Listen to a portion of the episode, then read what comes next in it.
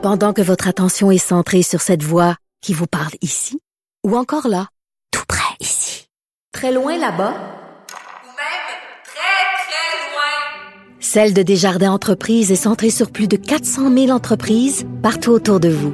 Depuis plus de 120 ans, nos équipes dédiées accompagnent les entrepreneurs d'ici à chaque étape pour qu'ils puissent rester centrés sur ce qui compte, la croissance de leur entreprise.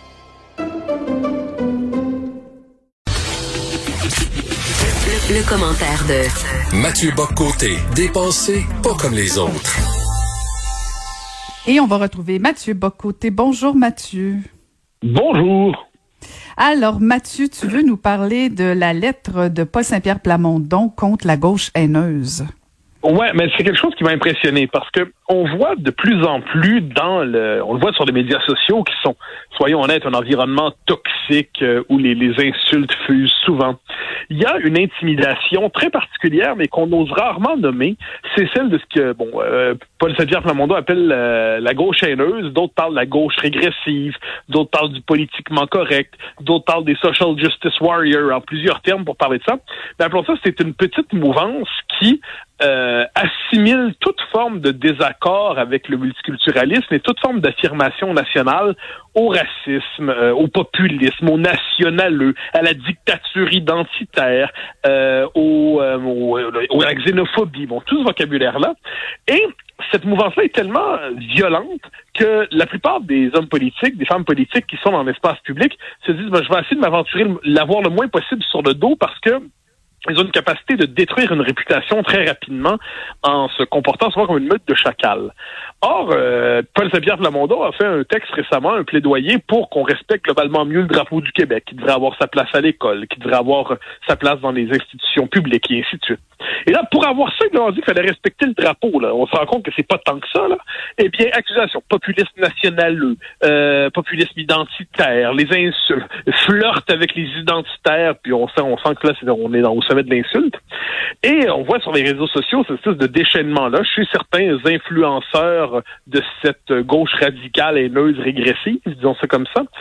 Et là, la plupart du temps, les, politiques, quand ils subissent de telles tempêtes, ils préfèrent s'en tenir loin. Ils se disent bon, on va, va passer à autre chose là pour pour éviter d'avoir ça sur le dos. Et plutôt, eh ben, Paul Saint-Pierre a fait un texte assez bon, franchement, sur Facebook pour euh, qui est le lieu où les gens s'expriment aujourd'hui de plus en plus, pour dénoncer ce qu'il appelle la gauche haineuse. Et là, bon, Saint-Pierre Plamondon, on connaît son profil, c'est un homme du centre-gauche, c'est un social-démocrate, euh, il n'y a pas le profil, à ce que j'en sais, d'un nationaliste conservateur, il ne vient pas de cette mouvance-là du, du mouvement souverainiste, d'ailleurs, il vient même pas du mouvement souverainiste à l'origine.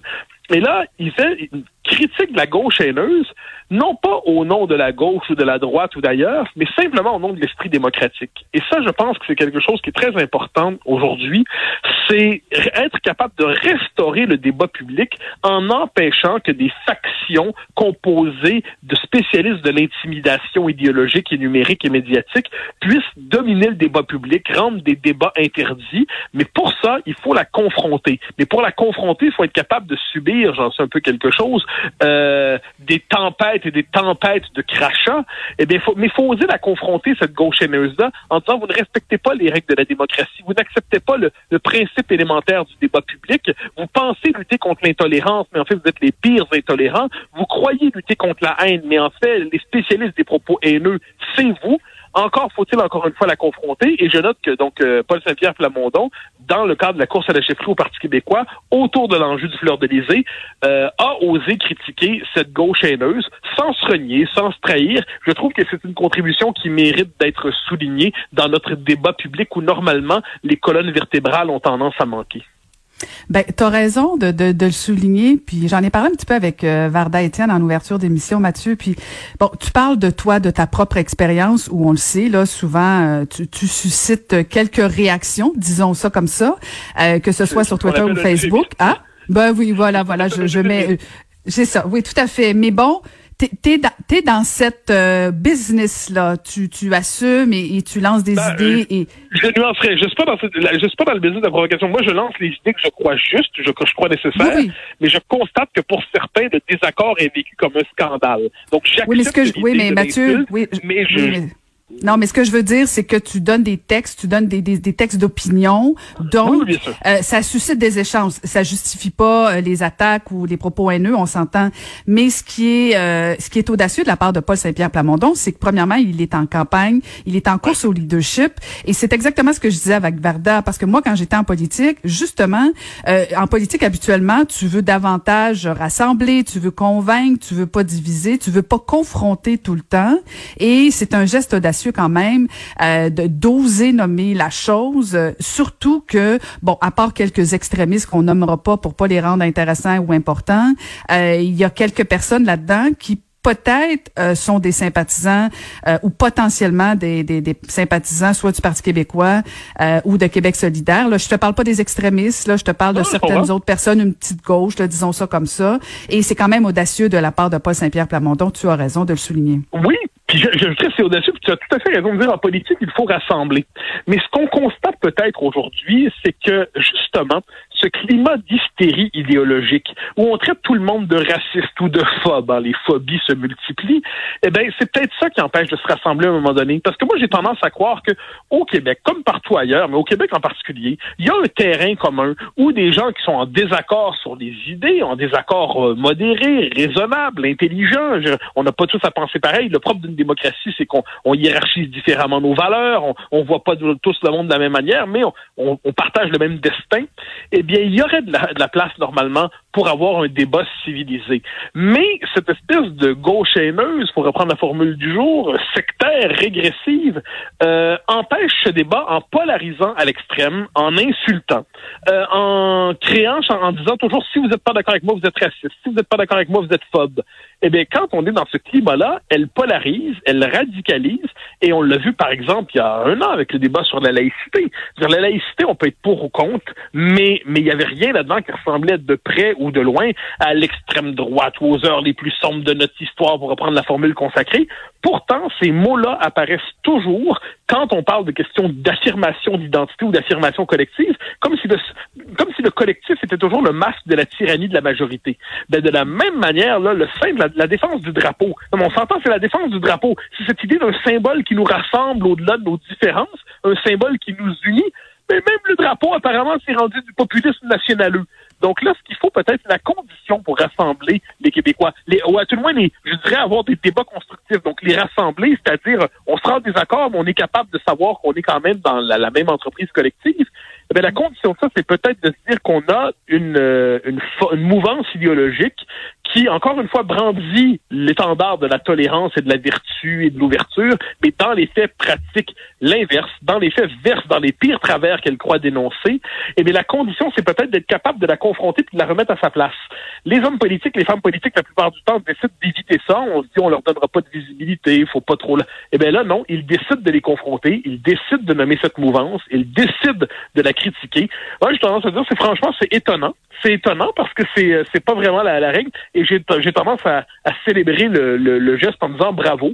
Euh, mm. Ensuite, il y aura d'autres débats dans cette course-là, qui je l'ai eu l'occasion de le dire à ce micro, euh, qui est plus intéressante qu'on ne le dit, mais qu'il y a un rappel à l'ordre démocratique, appelons ça comme ça. Moi, je trouve que c'est une bonne nouvelle. Ensuite, on sera de gauche, de droite, conservateur, progressiste, multiculturaliste, nationaliste. On aura toutes nos nuances et toutes nos différences, mais il faut qu'il y ait ensuite un rappel à cette idée que la démocratie ne saurait s'écrire à l'encre de l'injure permanente.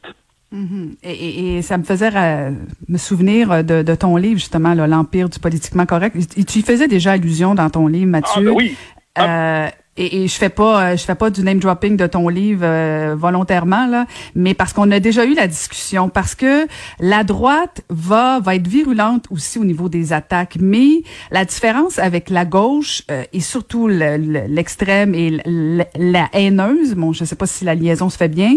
Euh, elle est culpabilisante. Et c'est ça qui fait que euh, on se sent toujours mal. Et on va se le dire puis tu le dis dans ton livre euh, c'est toujours chic et de bon goût d'être de gauche. Euh, et quand les attaques viennent de ces gens-là ben on se dit qu'ils doivent avoir raison. Et donc on se sent un petit peu coupable. Et donc c'est aussi ça le, phénomène sur les réseaux sociaux. Ah oui, absolument. C'est une puissance de culpabilisation. Hein. Et moi, je, je, note ça. Puis moi, faut dire, je, je raffole pas du clivage gauche-droite. Ça, j'ai eu l'occasion de le dire. Pour moi, c'est un clivage qui simplifie à outrance la vie politique, mais convenons qu'il a son utilité, ne serait-ce que, que parce que beaucoup de gens s'y réfèrent. Euh, moi, j'ai tendance à dire que par définition, s'il y a une gauche, il doit y avoir une droite et l'inverse. Et il faut accepter, ça c'est ma conviction. D'ailleurs très gentil de référer à mon, mon livre. Je plaidais à la fin pour ce que j'appelais un conflit, éloge du conflit civilisé. C'était mon dernier chapitre. Le conflit ça veut pas dire qu'on doit tous se mettre d'accord. Ça veut dire que dans une société, on accepte l'idée qu'aucun parti, aucun camp, aucune mouvance n'a le monopole du vrai, du juste et du bien. Et qu'inévitablement, sur la société, il y a plusieurs regards, il y a plusieurs points de vue, il y a plusieurs perspectives. Et que même si on préfère la nôtre, eh bien, l'autre point de vue est légitime et doit être compris sans qu'on le suppose euh, l'expression de la, la, bête inhumaine, l'horrible bête ça implique, par exemple, comme je dis, qu'un indépendantiste doit se dire, bon, moi, je suis pas fédéraliste, mais on comprend l'argumentaire derrière ça. Ensuite, je suis vraiment en désaccord, je vais combattre ce point de vue-là, mais je vais éviter de déshumaniser le, le camp d'enfants. Je vais éviter de lui prêter les pires intentions. Euh, je vais, de la même manière, je suis plutôt conservateur, mais j'ai tendance à dire, les, les progressistes, il en faut, c'est comme, comme j'aimais dire, euh, une société qui ne serait que conservatisme serait une société poussiéreuse, une société vouée à la muséification, et une société que progressiste serait une société vouée au déracinement et à, la désincarnation. on a besoin de tous les courants dans une société, mais la condition pour que ces courants puissent débattre, c'est qu'il n'y ait pas cette tentation totalitaire du monopole du vrai, du juste et du bien. Et encore une fois, ce paradoxe aujourd'hui, ou cette fraude en fait, qui consiste au nom de la tolérance à pratiquer la plus grande intolérance idéologique, euh, ça, ça commence à être dangereux. Le, le racisme, faut le dire, le racisme, c'est toxique, c'est odieux. C'est probablement la marque la pire de l'esprit humain. Mais quand on utilise ce mot là dans toutes les circonstances, en, en vidant la signification, en étendant la signification jusqu'à l'absurde, eh bien, on sert bien mal la lutte au racisme quand on décide de l'associer à des combats comme la critique de la laïcité ou la critique du euh, la, la, la, défense du multiculturalisme. Le mot racisme, il est fort, il est, il doit nommer la réalité, les réalités qui sont odieuses, mais si on l'utilise à toutes les sauces, il ne veut plus rien dire. Et c'est un peu ça qu'on voit dans la vie publique en ce moment, je trouve en ce moment, une forme de campagne de diffamation permanente, une campagne d'intimidation morale permanente. Euh, et ça, ça exige que les hommes politiques, que les femmes politiques soient capables aujourd'hui, je dirais, de confronter cette euh, mouvance sectaire qui détient un pouvoir euh, médiatique et symbolique exagéré. Et ça, ça implique du courage. Ça implique justement, comme je le disais tantôt, de, de décider de, de se tenir droit dans la tempête. Et on peut simplement souhaiter que d'autres figures politiques le fassent. François Legault le fait, soit dit en passant, à sa manière, pendant le débat sur la laïcité. Mais bon, il est premier ministre, il n'a pas entré en querelle là-dedans. Mais là, que dans une course à la chefferie, qu'un candidat dise là, on est devant un problème démocratique. Et faut le nommer en tant que problème démocratique. Le problème, c'est pas le désaccord intellectuel. Vous avez le droit de me critiquer. Mais ce procès en permanence en légitimité fait à tous ceux qui ne communient pas au dogme de cette gauche régressive, eh bien là, euh, là c'est un c'est un, un, enjeu démocratique de plus en plus important. Et il est intéressant de voir que dans la course à la chefferie d'un parti qui existe encore pour l'instant et qui pourrait renaître, on verra bien, euh, eh bien que ces choses soient dites.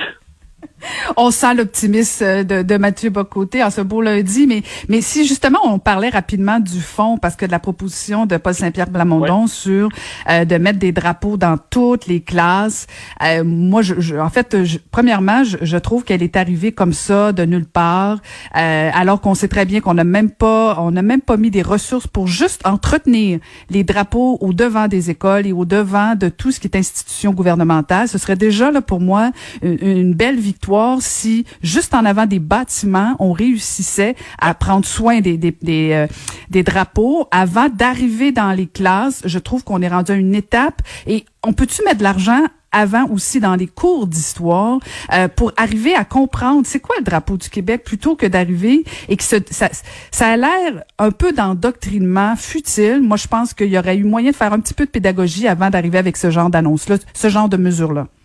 Ben, il y a deux choses. Hein. J'espère ne pas me tromper, mais je crois qu'il a plaidé pour justement d'abord et avant tout le respect du drapeau dans les devant les monuments euh, gouvernementaux et publics. Là. Je crois que ça faisait partie de sa proposition, mais ça, je n'ai pas le détail en tête, mais j'ai l'impression qu'il plaidait pour ça. Donc, euh, en tant que tel, il répondait à cet argument. Pour la question en classe, je, je, comprends euh, de tes réactions, ta réserve. Mais voilà ce que je, dirais, je répondrais à ça.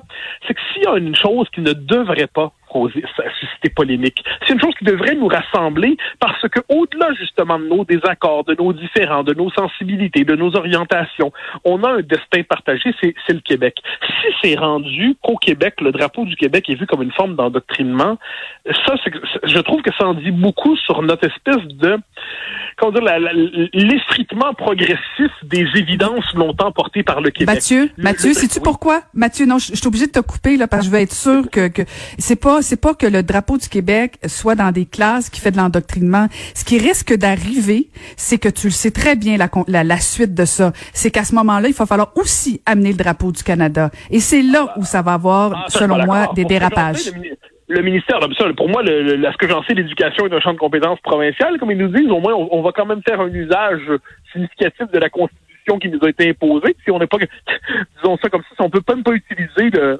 c'était même pas imposé, mais 1867, on l'a accepté. Mais euh, c'est 82 qu'on nous a imposé. Mais moi, je, je, crois que le drapeau du Québec, c'est spontanément, c'est le lieu de notre rassemblement. On parle d'une assemblée nationale au Québec. En plus, j'ajouterais que c'est un beau drapeau. Franchement, c'est un drapeau qui plonge dans notre histoire, qui, qui réussit, qui, qui, qui moi je le trouve très émouvant notre drapeau. Soyons honnêtes là-dessus. Et je pense que la, la, la propagande, ça je l'ai déjà dit en d'autres temps, c'est ceux qui voudraient par exemple dire qu'il faut enseigner la souveraineté à l'école. Il faut se rappeler qu'il y a des souverainistes qui plaidaient pour ça auparavant. Moi, j'avais dénoncé ça vertement. Moi, je suis un indépendantiste euh, fervent, mais c'est pas à l'école à enseigner l'indépendance du Québec. Ça n'a pas de sens. Elle doit pas enseigner l'indépendantisme, le fédéralisme, le multiculturalisme, le féminisme, l'écologisme, le conservatisme. La vocation de l'école, c'est pas de faire la promotion d'une idéologie quelle qu'elle soit, même si c'est la nôtre. La vocation de l'école, c'est de transmettre connaissance, c'est de transmettre culture, savoir, patrimoine de civilisation. Mais pourquoi le drapeau aurait sa place là? Mais parce que dans une société aussi fragmentée que la nôtre, parce que c'est inquiétant, moi je m'inquiète beaucoup de cette espèce de fragmentation des identités, où chacun serait plus dans sa son individualité ou sa petite communauté, quelle qu'elle soit, eh bien, avoir un symbole renouer à travers ce symbole avec cette idée d'un commun qui nous dépasse, d'un commun qui nous transcende, d'un commun auquel on participe malgré tout ce qui nous divise, je trouve que c'est c'est une forme d'évidence avec laquelle le renouer. Mais je suis d'accord avec toi, euh, les cours d'histoire devraient être revalorisés. Euh, puis soit du temps passant, quand on parle d'endoctrinement à l'école, ce que je trouve drôle, c'est que ceux qui s'opposent à la présence du drapeau, par exemple, en ce moment, sont souvent ceux qui ont plaidé pour le cours ECR pendant des années. S'il y avait de l'endoctrinement, c'était bien ce cours ECR. S'il y avait de l'endoctrinement, c'était bien cette espèce de, de, de logiciel multiculturaliste imposé à toutes les années de l'école, sauf à la troisième année du secondaire. Alors si le drapeau, c'est de l'endoctrinement, moi je me dis, je comprends la, réserve en tant que telle, mais l'école est l'école d'une société, c'est l'école d'un peuple, c'est l'école dans une nation. il peut être le, langage commun de cette nation. Il nous rappelle notre destinée partagée. Dans une société plus fragmentée que jamais, on peut peut-être se réjouir à l'idée de voir la jeune génération se réconcilier avec ce si beau drapeau. Sur ces sages paroles, je te dis à demain, Mathieu. Au grand plaisir, à demain.